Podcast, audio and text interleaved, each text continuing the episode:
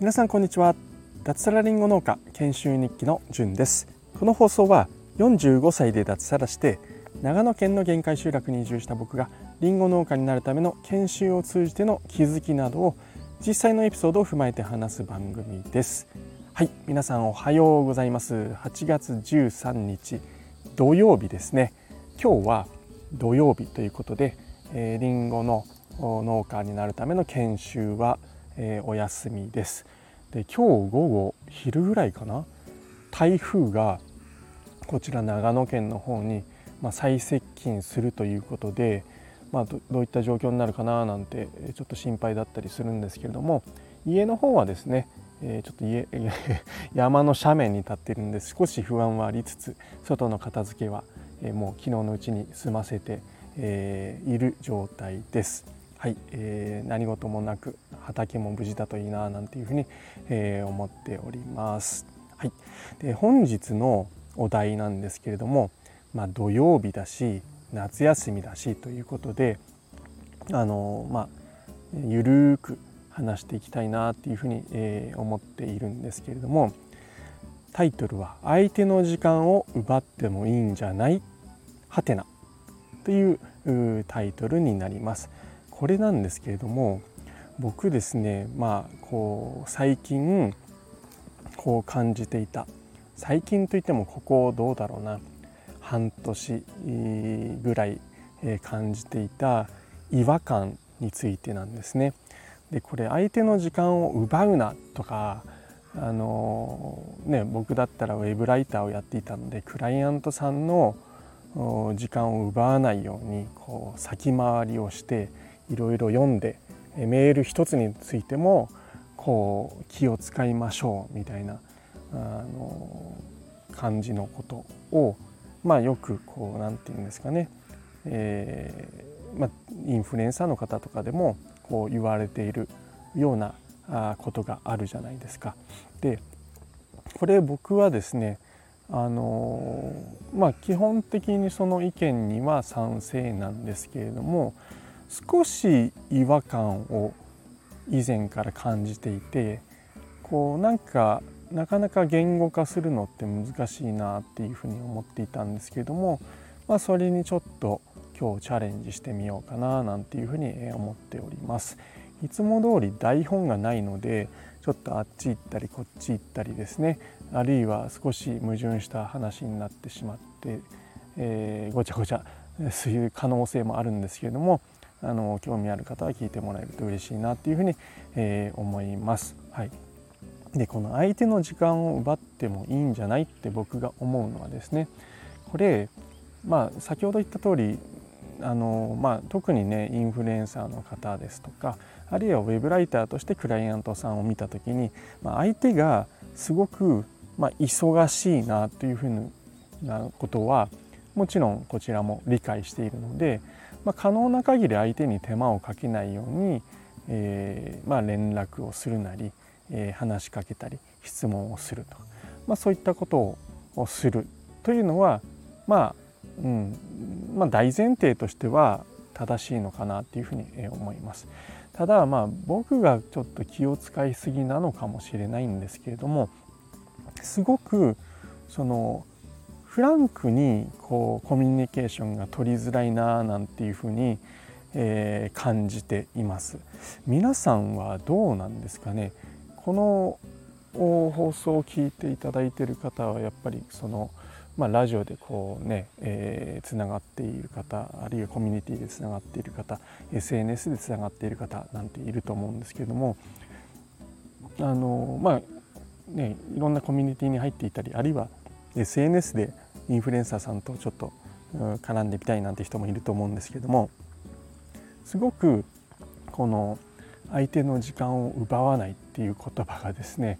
えー、重いなって僕は思っちゃっていてあのなんだろう。逆にこうそういったコミュニケーションを取りづらくしている言葉じゃないかなって僕は思、えー、最近ずっと感じています。この言葉があるからなんだろう話しかけづらいえー、質問がしづらい、えー、ちょっとしたなんかくだらない質問もしづらい、えー、とかですねでじゃあどうしてるのかっていうと、まあ、そのためにですね単なるチャットちょっとした質問についてもこう書くのにですねえ何十分もかけたりあるいはですね参考になる質問文章を ちょっと検索して調べてみたりなんていうことであの時間ばっかこちらがかかってしまう。別にまあ自分の時間はねあの自分が責任取ればいい話なんでそれを人のせいにするつもりは全くないんですけどもまあそんなのをこう考えてくるとああもういいや質問しない方がいいやみたいになってしまっている。自分がいるんですよね。でこれを思った時にもしかしたら同じように感じている人もいるんじゃないかなっていうふうに、えー、思って、まあ、それが今日の放送のきっかけでもあるんですよね。であのまあ、こうやって人の時間を奪わないっていうことをあまりにも考えすぎると結局その、まあ、メールにしろチャットにしろメッセージがですねあのすごくま、シンプルになって、えー、飾りのないストレートなメッセージになるんですよね。まあ、それこそプレップ法みたいな形で最初に結論を述べて次にその理由はこうでで例えばみたいなことをしてで最後またもう一回結論を述べるみたいなまあ質問だったらそうはならないんですけど要はですねこの型にはめた文章っていうのがまあ読みやすくて分かりやすいシンプルで相手の時間を奪わないっていうね、えメールになるんですよ。これって果たしてコミュニケーションの手段として正しいのかなって僕は思うんですよ。このシンプルですごく分かりやすいのはいいんですけども人間ってそのコミュニケーションの中でそのなんだろう行間とかにこう無駄な言葉であったり無駄な間であったり話したりする時とかですね、えー、そういう無駄あそういった部分に人間味って出るんじゃないかなって僕は思っているんです。あのまあ、余計なものをこう排除した世界ってすんごくつまらないと思うんですよ。でそれはちょっと極端すぎるのかもしれないんですけれどもこの相手の時間を奪ってはいけないっていう言葉がですねすごく僕には強く感じていてまあストレートに言うと優しくないなって思うんですよねこれを言う人が。あのすごくちょっと誤解のある言い方になっている可能性があるのでちょっと補足したいんですけどもあの基本的にはその考えには賛成なんですよ。無駄になんかこうダラダラダラダラとねあのポイントのないことでこう自分が一切ね考えもせずちょっと調べれば分かるようなことを人にこう聞くとかあなんだろううんと相手の都合を考えずに一方的になんだろうコミュニケーションを取ろうとするこれは違うともちろん思います。ただ相手の時間を奪わないって言ってしまうと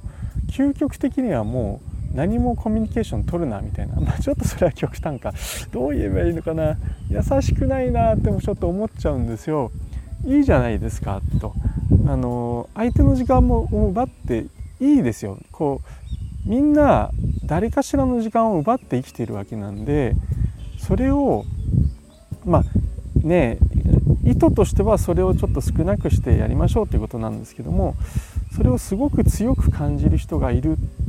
その言葉を強く感じる人がいるってところは、まあ、あの発言する人は気をつけた方がいいのかなって僕は思っています。僕もまあねこの意見にすごく基本的には賛成なのでそれに近いニュアンスのことをおそらく過去に言っていたことがあると思います。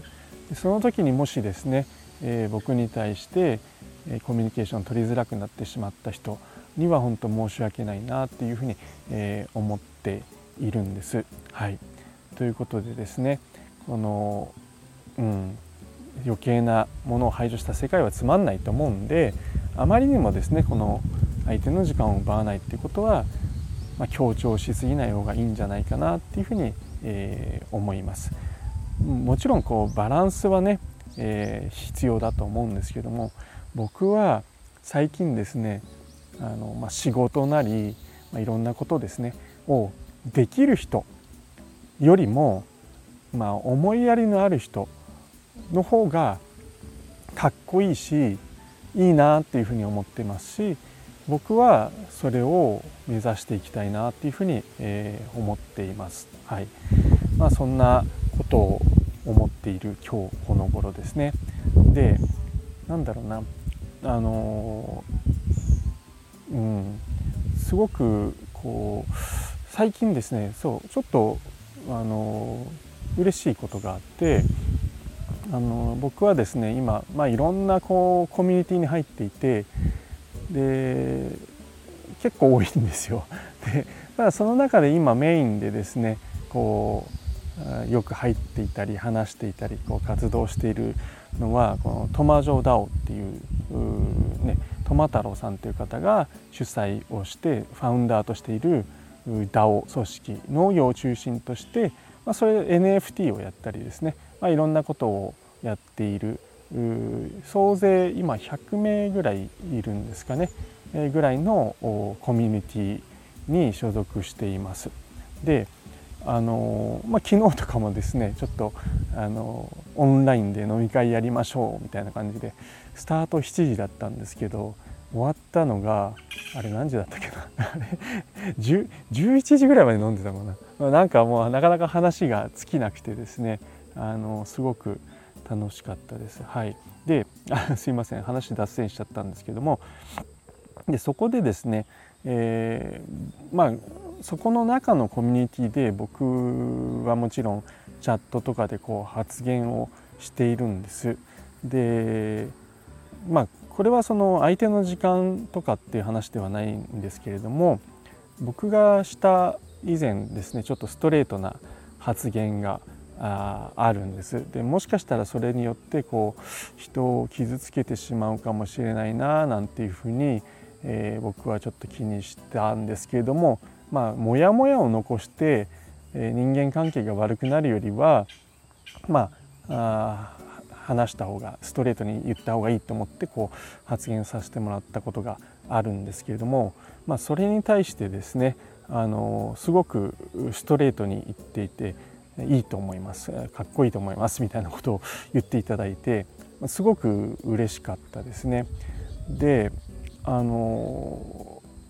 もちろん僕はですね誰かを傷つけようと思って発言しているわけではなく、まあ、ただ自分の思ったことは、えー、発言する。した方がいい、えー、その方が、えー、なんだろうなお互い伝わるものがあるんじゃないかなと。でそこに対して相手を傷つける意図がないとかですね。あるいはあの、うん、思いやりがあるっていうとちょっと語弊があるんですけれどもなんだろうな。相手を思って相手を思ってというか相手をちゃんと思いながらも自分の思いを伝えるってことは考えて発言しているっていうことをなんだろう。その行為を相手に伝わらなかったとしても自分はちゃんとしてるんですよってことがなんだろうな、まあ、遠回りにでもこう伝わっていくんじゃないかな。あるいはね、え、それが伝わらないと思ったらね後でフォローしたりとかっていうこともできると思うんで、まあ、自分の思いを伝えるっていうのはすごく大事なのかなっていうふうに思ってそれがまあ認められたという認められたってちょっと大げさなんですけどあのそういう言葉であのすごくいいと思いますって言ってくれた人がいてそれをすごく僕はですねあの感謝してます。ちょっと話飛んじゃいましたね。はい。何が言いたいかっていうとこう自分のなんだろうペースって人それぞれあると思うんです。これは発言にしろコミュニケーションでもそうだと思うんですよ。なのでまあそのペースっていうのをなん守って自分なりにコミュニケーションを取ればいいんじゃないかなっていうふうに、えー、思っています。まあ、相手の時間を奪ってはいけないなんて考えすぎると自分のペースでこうコミュニケーションって取りづらくなってしまうと思うんです。なのでまあ、相手にこうね合わせて、えー、この人は忙しいんだからなるべくシンプルに文章を型にはめてなんてことばかり気にせずにですね自分の言葉を使って自分のペースでコミュニケーションを取ればいいんじゃないかなっていうふうに、えー、まあちょっと思わされたんですね。えー、うん、自分のペースで歩いていればですねそこに同じペースで歩いている人っていうのとは出会うと僕は思っています。で、まあ、そこでですねあの、まあ、立ち止まって休憩して一旦別れてですねまたどっかで会うこともあると思いますしあのなんだろうな相手のペースにこう合わせてずっと歩き続けられるわけではないと思うのでそこを相手への思いやりは大事にしつつも分のペースで歩く自分のペースでコミュニケーションをとる。そういったことが、まあ、すごく大事なのかなっていうふうに、えー、思います。あまりにもですねそのペースが違う人とはまあ多分歩歩いていけないと